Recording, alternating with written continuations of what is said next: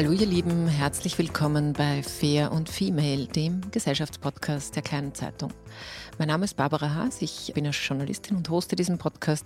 Und heute sprechen wir über den großen Lärm in unserer Welt, den unsere Gesellschaft so stark kultiviert und warum die anderen, die leisen, die stillen, die introvertierten bei diesem ganzen Lärm irgendwie ein bisschen unterzugehen scheinen, obwohl wir gerade die Stimmen, die leisen Stimmen heute so sehr brauchen können. Und ich freue mich sehr, das mit einer Frau besprechen zu dürfen, die selbst introvertiert ist, aber sie ist auch Autorin, sie ist Coachin und sie wird uns heute ein bisschen näher bringen, warum denn das so ein großes Potenzial ist und vielleicht auch, warum es uns gesellschaftlich damit dann ein bisschen besser gehen könnte, wenn wir auf die hören, die oft überhört werden. Ich freue mich, dass sie da ist. Herzlich willkommen, Ingeborg Kutscher. Vielen Dank für die Einladung. Liebe Ingeborg, ich habe schon gesagt, du bist ein introvertierter Mensch. Du bist auch, wie du hergekommen bist jetzt, warst ein bisschen zu früh, sozusagen besser safe than sorry, alle Eventualitäten auszugleichen, gut vorbereitet zu sein. Vielleicht magst du zum Start mal sagen, wie ist es denn als so sehr introvertierte Person zu sein und wie bist du denn draufgekommen überhaupt, dass du introvertiert bist? Ja, also das ist eine, eine sehr gute Frage und ich muss ganz ehrlich sagen, es hat bei mir sehr lange gedauert, bis ich wirklich gecheckt habe, dass Persönlichkeitsmerkmal introvertiert ist, was da bei mir zu großen Teilen durchschlägt. Und ich habe lange Jahre glaubt, mit mir ist was falsch. Also andere reden einfach drauf los, man sitzt in Meetings, man kann jetzt nicht so rein wie die anderen, man kann nicht so drauf losreden. Ich habe mir dann oft gedacht, irgendwas hat's bei mir. Oder gesellschaftliche Verpflichtungen, man sitzt am Abend zusammen, überhaupt nach einem Seminar mit Kollegen, alle reden, alle plaudern. Und ich habe mir gedacht, also wäre jetzt nicht schlecht, wenn ich jetzt schon in meinem Zimmer sein könnte und ein gutes Buch lesen kann. Und ja, da fragst dich wirklich, was hat's da jetzt? Und das hat mich dann auch dazu geführt, dass ich mich dann auch mit diesem Thema näher beschäftigt habe. Ich war ja auch Führungskraft und es war für mich auch immer so, ja, wie, wieso bin ich quasi so und nicht anders?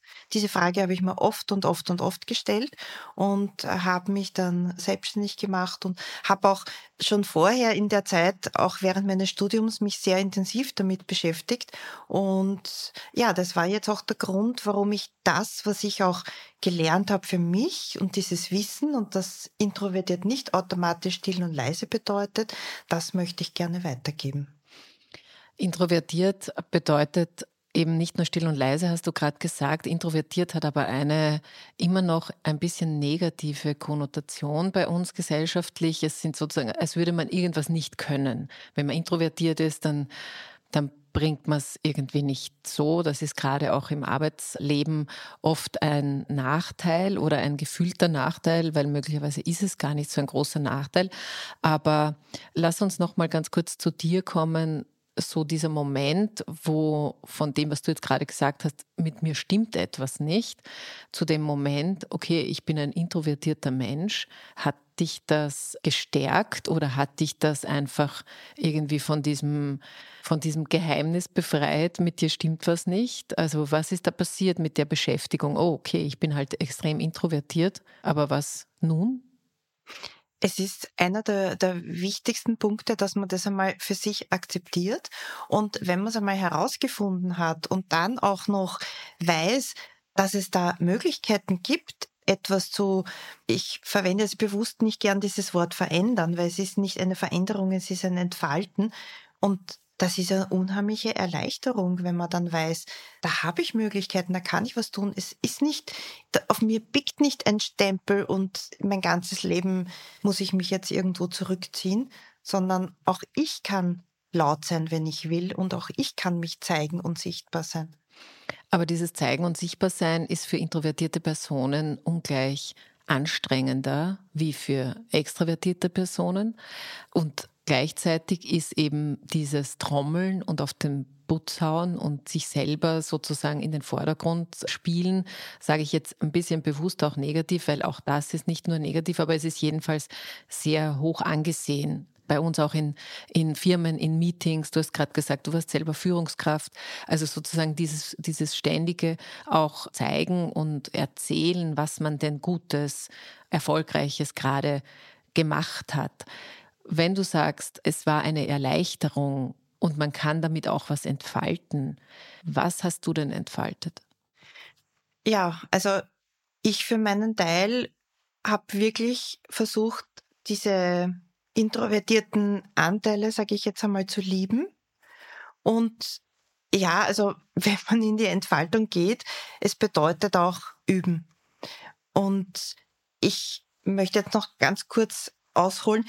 Es ist nicht so, dass jetzt nur Introvertierte, weil ich krieg diese Frage relativ häufig, auch im Coaching, ja, warum muss ich jetzt, weil ich introvertiert bin, so viel an mir üben, damit ich da auch dann sichtbar bin und die anderen tun einfach und die machen einfach. Und da möchte ich ganz kurz sagen, auch die anderen, die tun und machen, haben ihre Dinge, wo sie auch üben müssen. Also es sind, es ist jetzt nicht so, dass man mit einer Fähigkeit jetzt so auf die Welt kommt, die haben vielleicht wieder andere Dinge, die müssen vielleicht üben, auch einmal stiller zu sein oder anderen auch einmal den Raum zu geben. Also auch die haben ihr Potenzial, wo sie sich entfalten können und üben wollen, müssen. Und andererseits darf man aber auch nicht vergessen, dass dieses Verhalten, so wie man eben jetzt da ist, wie man sich verhält, das hat man über viele Jahre geübt. Jahrzehnte geübt.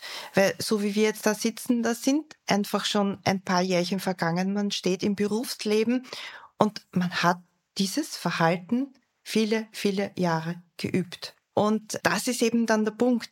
Man kann etwas tun, man kann wirklich viel tun, man kann dann auch auf seine leise Art und Weise seine Stärken oder ich nenne es oft Qualitäten, weil es sind ja Talente, Fähigkeiten, Kenntnisse, auf seine leise Art und Weise zeigen. Man muss nicht trommeln, aber man kann es auch lernen, in kleinen Schritten sich sichtbarer zu machen und zu zeigen. Aber ja, es ist Training und Übung auch dahinter, ja. Mhm. Du hast in einem Buch geschrieben, das heißt Stille Stärken und da geht es auch um die Silent Muscles, also um diese Muskeln. Deswegen ist dieser Sportvergleich vielleicht eh ganz, ganz gut nachvollziehbar. Wir werden dann auch über das Buch noch sprechen, aber weil du gerade sagst, extrovertierte Menschen haben auch ein Potenzial, sich noch anders zu entfalten. Was ich oft mitbekomme, gerade von, auch von, von Führungskräften und von Führungskräften, die sich durchaus auch selbst hinterfragen und kritisch sind, selbst wenn sie extrovertiert sind, aber zum Beispiel sowas wie Meditation lernen. Das ist für, für Personen, die eher extrovertierte Anteile haben, möglicherweise, ich bin mir da gar nicht so sicher, aber möglicherweise schwieriger als für introvertierte Personen. Würdest du mir da recht geben, dass das so ist? Also, dass es dann dafür, also diese ganzen lauten Leute haben dann sehr viel Arbeit damit, sich selber runter zu regulieren, unter Anführungszeichen. Ja, Absolut. Und es ist ja, es ist ja so, dass wir jetzt da mehr oder weniger ja auch von Extrempolen sprechen und es hat ja jeder Mensch introvertierte und extrovertierte Anteile in sich und es kommt eben darauf an, was ist mehrheitlich vorhanden. Zeigt sich aber schon, dass in, in vielen Fällen die eher mehrheitlich introvertierten oder mehrheitlich extrovertierten gewisse Verhaltensmuster aufweisen.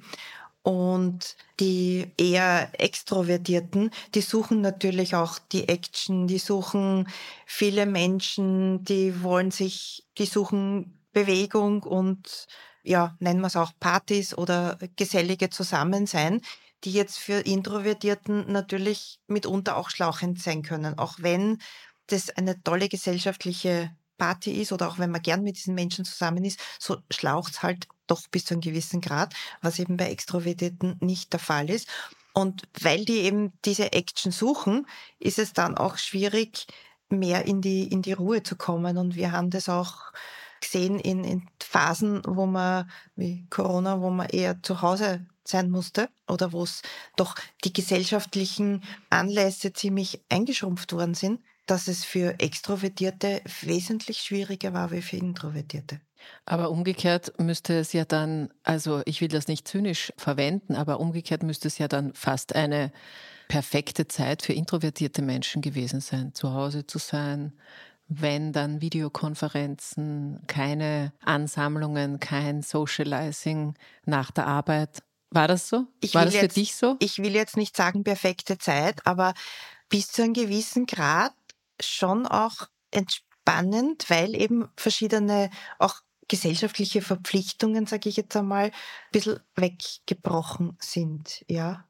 Weil wir jetzt die ganze Zeit schon von introvertiert und extravertiert sprechen, vielleicht gehen wir ganz kurz zurück dorthin, wo das zum ersten Mal benannt wurde.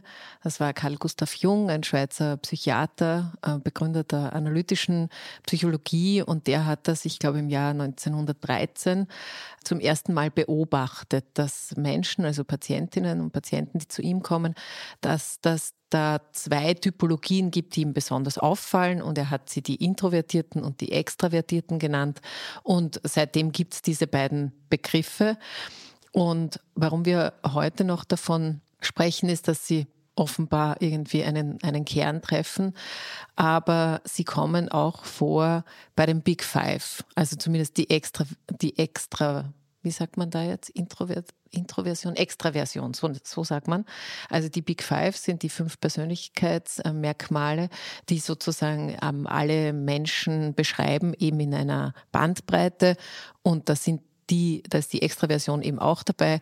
Und bei diesen Big Five, die kennt man vielleicht, wenn man schon mal in einem Jobgespräch war oder wenn man sich selber mal sozusagen einordnen musste. Ich sage mal ganz kurz, welche das sind, weil die habe ich mir aufgeschrieben. Die Big Five sind Offenheit für Erfahrungen, Gewissenhaftigkeit, Extraversion eben, Verträglichkeit und Neurotizismus. Das ist sozusagen die eigene Verletzlichkeit, beschreibt dieses Wort. Und bei diesem Big Five, das ist eine unendlich lange Forschungsarbeit. Also ich glaube, mehr als 3000 Studien sind gemacht worden in den letzten 20 Jahren, um diese fünf Begriffe irgendwie rauszudestillieren. Und was dabei noch mit sozusagen beforscht wurde, ist, wie viel ist hier ein genetischer Anteil, also was ist das Ererbte und was ist das, was die Umwelt, das äh, Soziale, das Kulturelle und so weiter macht. Und das ist in etwa 50-50. Also 50 Prozent sozusagen suchst du dir nicht aus und 50 Prozent werden von anderen Faktoren mit beeinflusst. Und was ich dich jetzt fragen will, ist, diese 50 Prozent, die ich gestalten kann, also wo ich auch mich verändern ist vielleicht ein schwieriges Wort, aber wo ich mich entwickeln kann, sagen wir so. Wie geht man das jetzt als introvertierte Person am besten an? Weil wenn ich mir vorstelle, das ist etwas, was Entwicklungspotenzial ist, dann klingt es positiv. Wenn es aber heißt, okay, introvertiert ist ohnehin schon ein bisschen negativ, dann ist es ja wieder das, was du vorher schon gesagt hast, okay, ich bin offenbar ein mangelhaftes Wesen und muss jetzt mit meiner Introvertiertheit irgendwas tun, damit ich halt auch erfolgreich sein kann, anerkannt, anerkannt werden kann und so weiter. Also wie, wie, wie mache ich es denn? Wo fange ich denn an? Ein sehr interessanter Aspekt, den du da gerade eingebracht hast. Und ich möchte noch ganz kurz Gerhard Roth erwähnen, den Hirnforscher, der ja auch beschreibt, auch in seinem Buch eben, wie veränderbar der Mensch ist oder ich weiß jetzt nicht genau den Buchtitel. Und Gerhard Roth sagt eben auch, dass ein Teil genetisch ist, also ganz genau glaube ich, kann man es eh nie herausfinden. Und dass die Persönlichkeitsmerkmale, und da ist ja introvertiert, extrovertiert oder extravertiert, wie man es nach Karl Gustav Jung richtig sagt, ein Persönlichkeitsmerkmal. Und die Persönlichkeitsmerkmale festigen sich ungefähr bis ins Grundschulalter. Also dann sind sie ziemlich fertig ausgeprägt. Dann kann es in der Pubertät noch einmal so einen kurzen Stupser geben, wo sich alles aufrüttelt. Und dann bleiben sie über die Lebensspanne hinweg relativ stabil. Und mit diesem Wissen könnte man dann meinen, uh, einmal introvertiert, immer introvertiert. Und gerade in der Zeit bis zum Grundschulalter ist ja auch das soziale Umfeld ja ganz stark Erziehung, Eltern, unmittelbar die Familie. Und ja, was kann, da kann ich ja dann quasi nichts dafür tun. Und da ist dann eben auch mein Ansatz, dass man dieses Verhalten bei sich auch anschaut, weil eben introvertiert, extrovertiert ist ja nur ein einziges Persönlichkeitsmerkmal von vielen. Wir haben das soziale Umfeld, wir haben das kulturelle Umfeld. Und wenn wir das jetzt so betrachten, ist jeder von uns einzigartig. Und das einmal zu akzeptieren, sich, sich selbst in seiner Einzigartigkeit zu sehen und dann eben den Schritt weiterzugehen. Gut, in der Situation verhalte ich mich so, in der Situation verhalte ich mich so. Man verhält sich immer unterschiedlich. Und diesen Fokus darauf zu legen und einmal das zu beobachten, wie, was für einen großen Verhaltensspielraum habe ich denn eigentlich? Und das ist einmal ein ganz ein wesentlicher Punkt, weil wenn es um meinen Sohn gegangen ist, also selbst wenn ich in vielen Situationen still war, aber wenn es um meinen Sohn gegangen ist, bin ich zur Löwen geworden. Da war nichts mit leise und still. Das bringt mich jetzt auf einen Aspekt, den ich in diesem Podcast auch immer wieder betrachte und beleuchte, nämlich das Frausein und sozusagen diese feministische Brille, die ich mir gerne aufsetze. Und beim Thema leise sein sind, also vielleicht muss man vorausschicken, introvertierte Personen sind nicht mehrheitlich Frauen, sondern sind gerecht unter Anführungszeichen aufgeteilt auf alle Geschlechter. Aber Frauen haben ein bisschen einen sozialisierten Steigbügel, wenn man so sagen möchte. Also denen Frauen oder Mädchen eigentlich, weil wenn, wenn wir sagen, okay, so wie du jetzt auch gesagt hast, bis zum Grundschulalter, dann noch Pubertät und so weiter. Also was wird Mädchen verstärkt mitgegeben, ist nicht das Lautsein, sondern eher das Leise sein.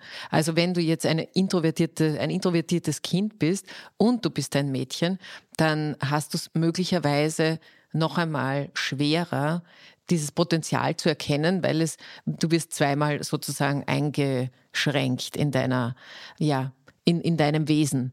Äh, würdest du sagen, dass es weil du bist ja auch Coachin, also du hast ja auch Menschen, die zu dir kommen, genau auch mit dem Thema Introversion.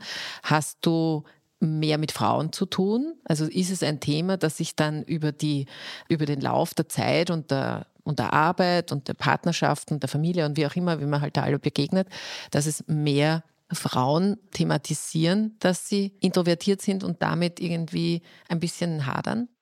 Also in meiner Erfahrung muss ich sagen, 50-50 wäre natürlich schön, also auch wenn sich 50 Prozent der Männer dazu, dazu stehen und sagen, ja, ich bin es und ich kann es zu Recht sagen, stolz darauf, introvertiert zu sein.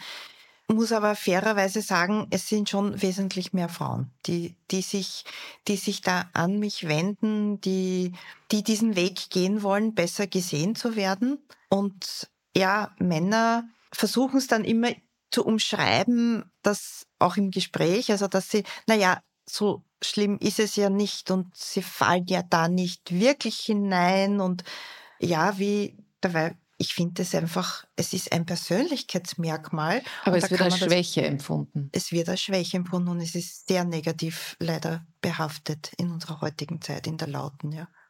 Aber wenn wir jetzt dann nochmal ganz kurz zurückgehen, eben die laute Zeit und die Welt, die äh, so viel Lärm produziert. Die Frage ist ja immer, also wer wird gehört und warum? Und wenn wir ein kurzes Gedankenexperiment machen, aktuellerweise, ich glaube, da muss man nicht viel in der, in der Welt sich auskennen, dass die Lautstärke sehr hoch gedreht ist. Und zwar, es ist eigentlich egal, wo man hinschaut, also wurscht ob in den sozialen Medien, sozusagen die Debatten, alles, was aufregt und was wütend macht und was sozusagen dieses große Erregungspotenzial hat, das gewinnt, also gewinnt auch an Reichweite, wird von Algorithmen unterstützt, wird also sozusagen ist ein Wirtschaftssystem in den sozialen Medien, ist aber auch ein Erfolgssystem unter Anführungszeichen in der Politik. Alle, die die laut sind, die aufdrehen, die sozusagen diese einfachen Lösungen haben, die sind immer laut. Andererseits gibt es aber auch erfolgreiche, ganz erfolgreiche Menschen, so wie Barack Obama oder, oder Mahatma Gandhi, aber auch Angela Merkel oder J.K. Rowling, introvertierte Menschen, Menschen, die auch ganz Großartiges geschaffen haben. Und man kann auch ein politischer Mensch sein oder man kann, so wie die Harry Potter-Erfinderin, ein ganzes Universum erfinden. Also man, es hat schon sehr viel Potenzial. Aber zurück zur Frage, wer wird gehört und warum? Was würdest du denn sagen, was ist denn heute in dieser lauten Zeit das Potenzial? Warum ist es so wichtig, auf introvertierte Menschen mehr zu hören?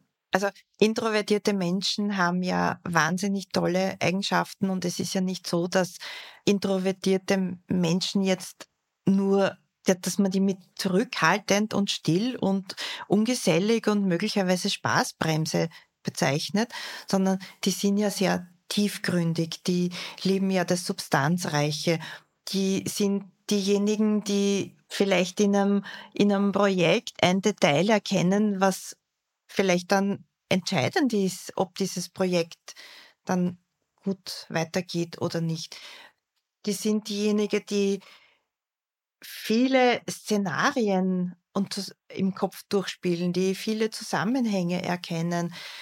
Und ja, jetzt möchte ich an der Stelle auch noch einmal erwähnen, es ist ja nicht so, dass es jetzt nicht auch bei Extrovertierten der Fall ist. Also wir sind ja alle Mischungen, aber mehrheitlich finde ich es auch im Coaching kommt mir schon immer bei den, bei den Introvertierten unter. Also genau diese, eben dieses Analytische und diese logischen Verbindungen finden, dieses Tiefgründige, dieses Substanzreiche, finde ich hauptsächlich eben wirklich bei mehrheitlich introvertierten Menschen. Und damit ist aber auch ein wahnsinnig großes Potenzial dann gegeben, auch in der Zusammenarbeit. Eben weil sie sehr empathisch sind, weil sie gut zuhören können, sind sie dann auch andere Führungskräfte. Also sie haben einfach andere Führungsstile und Introvertierte stellen sich jetzt auch nicht so in den Vordergrund. Also zum Beispiel, wenn, wenn ein introvertierter Chef introvertierte Chefin ein Team hat und einer aus dem Team hat das Ganze etwas Tolles gemacht, dann gibt der oder die Introvertierte demjenigen die Bühne und sagt, ja, das ist dein Erfolg und bitte erzähl du drüber. Also die würden jetzt nicht auf die Idee kommen zu sagen, boah, also ich bin so super oder vielleicht dann das Team loben und sagen, ja, das Team, aber so wirklich jetzt auch diesem einen Mitarbeiter die Bühne zu geben. Das treffe ich oder habe ich auch nicht so oft getroffen, trifft man auch jetzt nicht so oft, ja, weil es der heutigen Zeit leider durch dieses Laute untergeht auch. Aber was ich jetzt gehört habe, ist einerseits viel analytisches Potenzial, also sozusagen viel in die, in die, in den Kern der Sachen sich hineindenken zu können. Das ist sicher eine, eine Qualität im Gegensatz zu diesen schnellen Entscheidungen. Wir haben jetzt ein Problem, wir müssen es jetzt gelöst bekommen, dass man wahrscheinlich auch in Unternehmen überdenken muss, einfach, weil sich ja diese Erfolge nicht mehr so einstellen. Das ist ja nicht eine Erfindung jetzt gerade von mir, sondern diese, diese alten Muster, sozusagen der, der am schnellsten, am lautesten eine Lösung hat, der hat auch immer recht, weil er sich auf ein Wissen beziehen kann, das jetzt 30 Jahre funktioniert hat. Wir sind gerade in einer Umbruchszeit, wo wir genau wahrscheinlich gesellschaftlich, aber eben auch in Unternehmen genau das brauchen können, dass es Menschen gibt, die sich, die sozusagen Deep Dive machen, also wirklich hineingehen und aus dieser Besonnenheit auch dann andere Lösungsvorschläge bringen. Und wenn ich dir jetzt richtig zugehört habe, dann ist es auch ein, ein Vorteil oder eine andere Qualität in Sachen Unternehmenskultur.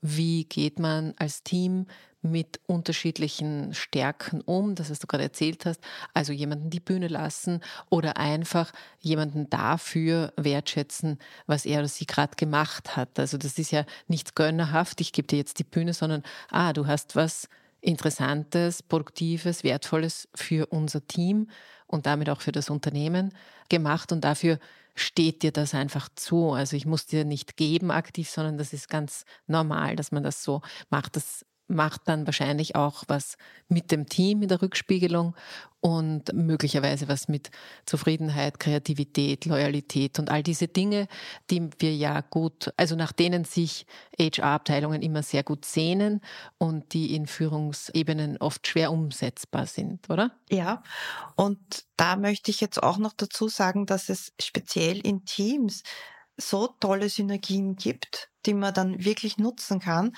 weil eben die einen, die laut sind oder die lauteren oder sagen wir die, die, die tun und die machen, die machen vielleicht auch eine Spur zu schnell. Die haben jetzt einen gewissen Teil an Informationen und legen einmal los. Die anderen denken, denken sehr viel, denken verschiedene Szenarien, schauen sich sämtliche Details dazu an. Manchmal denken sie aber dann auch zu viel. Und da ist dann die Synergie, dass man die dann miteinander dass man die zusammenspannt und dass dann die einen sagen, okay, jetzt hast du schon mindestens fünf Durchläufe in deinem Kopf gemacht zu dem Thema. Du hast jetzt wirklich alles zusammengetragen. Die recherchieren auch wahnsinnig gern, ja. Und irgendwann einmal ist aber dann der Punkt erreicht, wo man sagt, gut, jetzt ist Schluss mit Recherchieren, jetzt gehen wir ins Tun. Mhm. Und da finde ich die Synergien nämlich auch so toll, ja. Ja, das finde ich toll und gleichzeitig glaube ich, ist es wahnsinnig schwer, hier eine gute Kommunikation miteinander zu finden, weil das eben zwei Geschwindigkeiten sind. Aber an sich klingt plausibel, dass es da viele äh, Synergien geben kann grundsätzlich und das klingt auch nach gutem Potenzial. Ingeborg, lass uns kurz über dein Buch reden oder in dein Buch sozusagen hinein sprechen. Es heißt äh, Stille Stärken, eben habe ich eh schon gesagt. Und im Untertitel heißt Das Geheimnis der Silent Muscles für introvertierte Führungskräfte und Teams. Und diese Silent Muscles, also diese, dieses Buch ist eine Geschichte, die anhand einer deiner Protagonistin erzählt wird, also ist sozusagen ein, ein Roman und ein Sachbuch in einem, wenn man so möchte. Deine Protagonistin heißt Paulina, sie ist introvertiert und sie struggelt ziemlich mit all diesen Dingen, die stille und leise und eben quasi kurz vor Kündigung, weil sie nicht recht argumentieren kann, was sie eigentlich in dieser Firma macht. Und mich wird dieser Begriff der Silent Muscles eben interessieren. Was sind denn diese Muskeln, diese stillen Muskeln und inwiefern hilft sie sozusagen deiner Protagonistin und umgekehrt dann auch den Leserinnen und Lesern? Danke für die Frage. Ja, die Silent Muscles sind die stillen Stärken oder die stillen Muskeln, die jetzt nicht sofort nach außen sichtbar sind, die man aber in, in sich mitträgt. Und da habe ich auch dieses, dieses Bild auch geprägt, wo man quasi mit verschränkten Armen steht und dann die Mucki-Arme daneben einem quasi aus den Schultern rauswachsen. Und es ist, es ist einerseits ist es eine Methode oder ein, ein Methodenkoffer oder ein Werkzeugkoffer, wie man sich eben auch anhand dieser, dieser verschiedenen Übungen die eigenen Silent Muscles antrainieren kann. Und es ist dann auch ein, ein wichtiger Anker, den man sich dann immer wieder auch herholen kann, dass man seine eigenen Silent Muscles hat und die einem dann auch zur Verfügung stehen und diese, diese stillen Stärken oder diese stillen Muskeln auch immer mitträgt und die auch immer wieder trainiert. Und es ist ja so wie auch im, im Sport, es ist einfach wichtig, dass man immer wieder tut mit einer Regelmäßigkeit. Ansonsten würden jetzt auch die, die Muskeln ja, verfallen oder es ist immer wichtig, weiter zu tun und regelmäßig weiter zu tun und nicht zweimal was zu machen, also zweimal laufen gehen und dann vielleicht zwei Monate wieder nichts und dann gehe ich wieder mal laufen. Ja, natürlich, es bringt was, aber es bringt nicht so viel, als würde ich jetzt nicht exzessiv zwei, dreimal hintereinander laufen, sondern wirklich mir das aufteilen und sagen, okay, ich gehe dreimal in der Woche vielleicht nur eine halbe Stunde oder ein paar Minuten. Aber das dafür mit Regelmäßigkeit und damit bleiben dann diese Muskeln erhalten und werden auch immer mehr.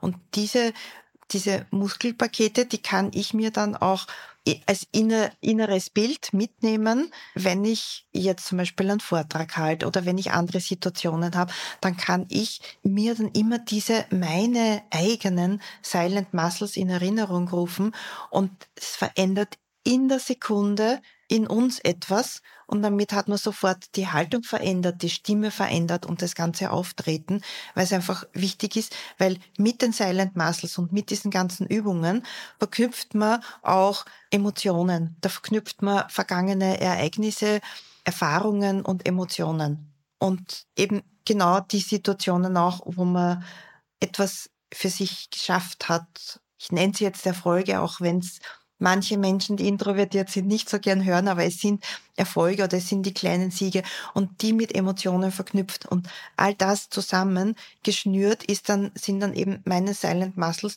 und da, die kann ich in der Sekunde aktivieren, wenn ich in einer Situation bin, wo ich mir momentan denke, oh Gott, wo bin ich da jetzt reingeraten?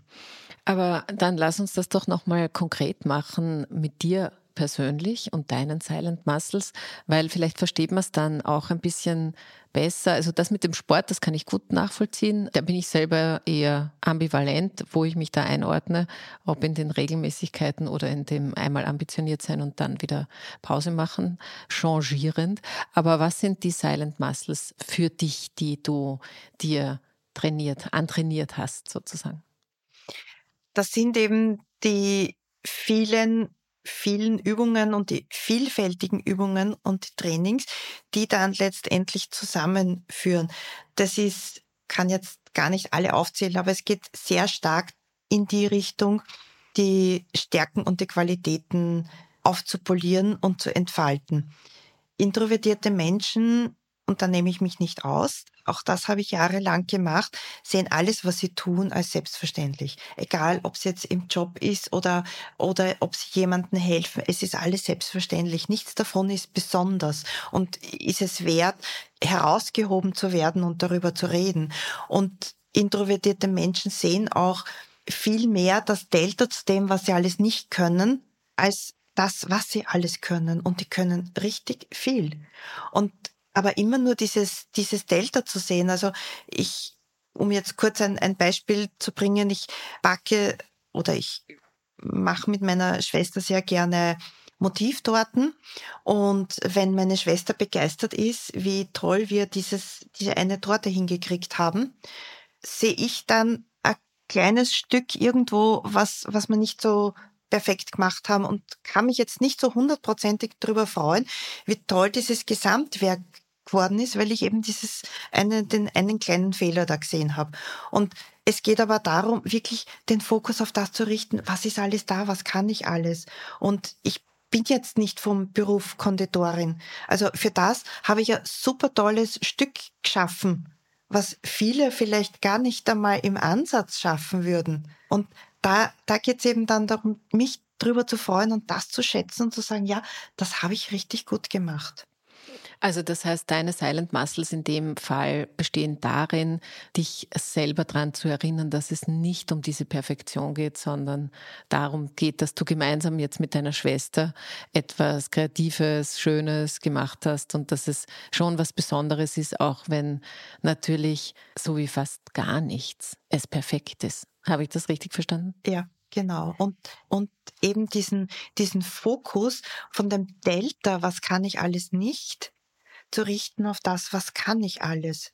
Und das ist mitunter, ja, mitunter auch wirklich harte Arbeit, wenn man in dem so verhaftet ist, in diesem Denken und sofort, naja, aber da bin ich jetzt nicht so gut wie und naja, das kann ich auch nicht so gut wie, sondern wirklich dorthin zu gehen und zu sagen, ich lasse jetzt einmal das, was ich alles nicht so gut kann, dieses Denken wirklich beiseite und konzentriere mich auf das, was ich gut kann und ja, das bedeutet wirklich tägliches Üben, täglich darauf fokussieren, was kann ich alles gut, wirklich analysieren und das können ja auch Introvertierte sehr gut, wirklich das zu analysieren, was sie alles gut können. Und da gibt es dann eben ganz viele Übungen, dass man den Fokus mehr dorthin richtet, weil in dem Moment, wo ich, wo ich davon überzeugt bin, dass ich etwas kann, dann kommt es auch ganz anders. Dann kann ich es auch mit einer Selbstverständlichkeit sagen. Ja, ich kann das oder ja, ich bin stolz darauf, dass ich dieses Buch geschrieben habe oder aber das kommt eben dann durch die Übung. Das braucht wirklich Zeit, Training und Übung, dass man dort hinkommt, dass man über seine eigenen Sachen, eigenen Qualitäten stolz reden kann. Und dann ist es schon der erste riesige Schritt in die Richtung, dass man dann auch quasi Selbstmarketing. Also dann erzählt man es auch ein Stück mehr. Nicht jetzt trommelnd und laut durch die Firma laufend, aber man steht dann dazu, dass man was kann. Und deswegen ist es eben so wichtig, diesen Fokus von, es ist selbstverständlich, dass ich das alles mache und ich kann nichts Besonderes, dorthin zu richten, ja, ich kann etwas und das kann ich richtig gut. Hm. Und das ist vielleicht auch was Besonderes. Abschließend vielleicht noch, weil wir ja mit der lauten äh, Welt angefangen haben und mit dem Lärm, der uns vielleicht eh allen ein bisschen zu viel wird, aber wie soll man aussteigen? Was würdest du denn sagen? Was würden, wären introvertierte Menschen viel stärker in Führung und in, in sozusagen in Gestaltungspositionen. Äh, lustigerweise oder kurioserweise hat Mark Zuckerberg, der selber introvertiert ist, sowas wie Facebook oder Meta entworfen, was vielleicht mal introvertiert gemeint war, aber ganz, ganz laut und ganz auch hässlich unter anderem geworden ist. Aber was würden denn introvertierte Menschen jetzt anders machen, wenn sie gestalten würden im großen Stil? Also zum einen, du hast ja schon einen großen auch angesprochen, der gestaltet und wir haben ja auch andere, so wie Angela Merkel, Barack Obama, die auch sehr viel gestalten. Und ich glaube auch, dass sehr viele Gestalter jetzt auch dabei sind, die introvertiert sind oder mehrheitlich introvertiert, die aber trotzdem sich auch in dieser lauten Welt ein, einreihen oder einfügen. Aber was oder vielleicht nicht, was sie anders machen könnten, sondern das können wir vielleicht auch gar nicht so, so prognostizieren. Aber wenn es um diese Stärken geht, dann vielleicht, vielleicht kannst du das nochmal für uns zusammenfassen, was denn worin denn die Stärken bestehen. Und die sind ja nicht nur fürs Individuelle geeignet, sondern die sind ja auch gesellschaftlich relevant, nehme ich an. Die, die Stärken eben, wo dieses Analytische, dieses Tiefgründige, die eben auch immer dieses substanzreiche Gespräch, also das heißt, wenn wenn Introvertierte, die hadern ja auch oft mit dem Begriff Smalltalk und lieben wirklich so Zweiergespräche in kleinen Gruppen und können richtig gut zuhören. Also das heißt, die sind dann auch eben, ich will jetzt nicht sagen bessere, weil besser ist es nicht andere. Sie haben andere Führungsstile, sie sind andere Führungskräfte. Es wird sicher in dem Team eine andere Verständnisbasis geben und vielleicht haben sie auch mehr das Verständnis für die interkulturelle und das Vielleicht für die Vielfältigkeit. Ja. Genau, also für diese, was man immer sagt, sozusagen die Diversität, also das anzuerkennen, was andere Menschen gut machen und vielleicht nicht immer nur das, sozusagen das zu wiederholen zu sehen, was man halt selber hat. Das ist halt bei, also ich glaube, das ist jetzt nicht nur bei Extrovertierten, aber das ist ganz oft bei männlichen Führungspersonen so, dass die einfach sich selbst nochmal und nochmal und nochmal reproduzieren möchten und die Leute sind, die, die sie am liebsten im Team haben. Und Diversität schaut eben anders aus, weil das ist halt eben die Vielfalt der Menschen und nicht, dass alle gleich sind und nur kleine Klone vom großen Chef sind. Liebe Ingeborg, vielen herzlichen Dank, sage ich, für deine Einblicke, für das, auch für deinen persönlichen Einblick ins Leben von introvertierten Menschen und Personen. Ich glaube, es ist ganz gut, wenn man da vielleicht auch mal hinhört und seine eigenen Anteile, die wir sicher alle haben, auch jene, die laut sind, haben die wahrscheinlich auch in sich gemeinsam. Und insgesamt finde ich es einfach sehr nachvollziehbar und sympathisch zu sagen, man gibt dem Besonnenen und dem ein bisschen, ein bisschen so Halbbremse, also diesem Zustand nicht ganz so schnell zu machen und nicht ganz so überzeugt zu sein von dem, was man gerade macht und noch ein bisschen eine Runde dem zu geben, das finde ich eigentlich einen, einen ganz begrüßenswerten Zustand. Vielleicht kommen wir ja in den. Liebe Ingeborg, vielen Dank, dass du da warst. Vielen herzlichen Dank für die Einladung. Und vielen Dank auch bei euch fürs Dabeisein, fürs Zuhören. Wenn ihr euch jetzt vielleicht auch angesprochen fühlt und sagt, ja, meine Silent Muscles, die würde ich auch gern mal ein bisschen trainieren oder ich habe eine tolle Erfahrung gemacht mit extrovertierten Menschen, weil das wollen wir jetzt natürlich auch nicht schmälern, dann schreibt es mir doch einfach entweder direkt auf Instagram oder auf barbara.haset, kleinezeitung.at. Und wenn ihr wollt, dann hören wir uns wieder nächste Woche. Bis dahin alles Liebe und Baba.